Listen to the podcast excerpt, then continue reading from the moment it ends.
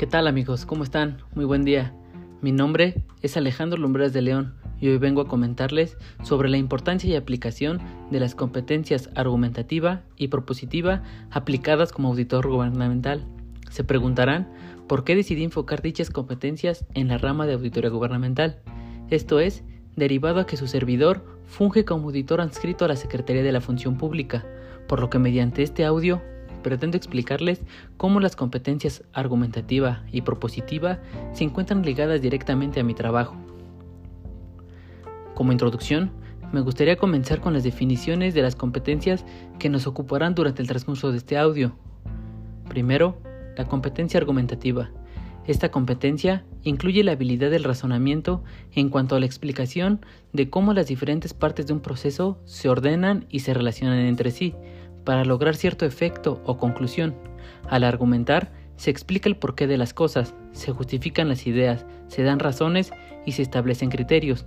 Lo anterior según Castañeda, Valencia y Gómez 2011, publicado en el sitio web denominado Silisher. En segundo lugar, tenemos la competencia propositiva.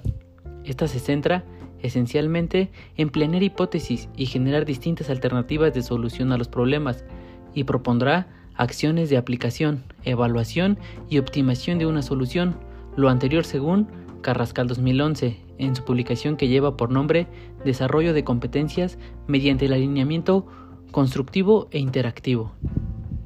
Como se puede observar, estas competencias se encuentran ligadas directamente en las funciones de un auditor gubernamental, derivado que su función principal, explicada de manera general, es la de analizar cifras, así como las distintas etapas de los procedimientos que opera alguna entidad.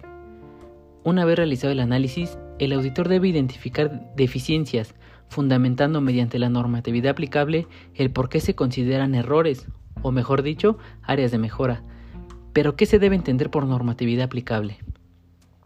La normatividad aplicable son todas las leyes, normas, lineamientos y manuales de procedimientos mediante los cuales se establece cómo las dependencias gubernamentales deberán realizar sus actividades y funciones.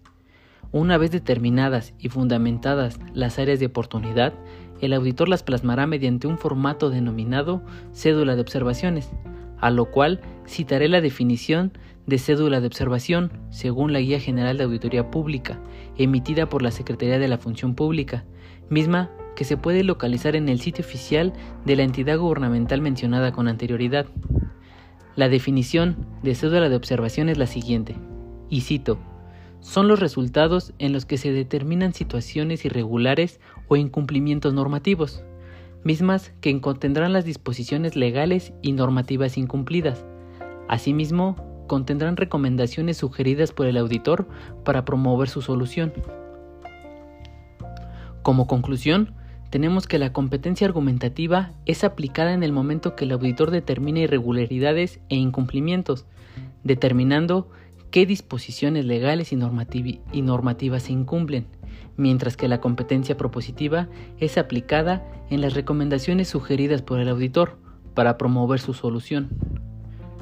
Espero que la información les haya sido útil, aun y cuando ustedes no funjan como auditores, ya que la competencia argumentativa y propositiva no se limitan a dicha profesión, pueden ser aplicadas en todas las profesiones y circunstancias, analizando las áreas de mejora en las actividades que realicemos y posteriormente plantear soluciones, situación que nos ayudará a enaltecer y perfeccionar cualquier actividad que realicemos.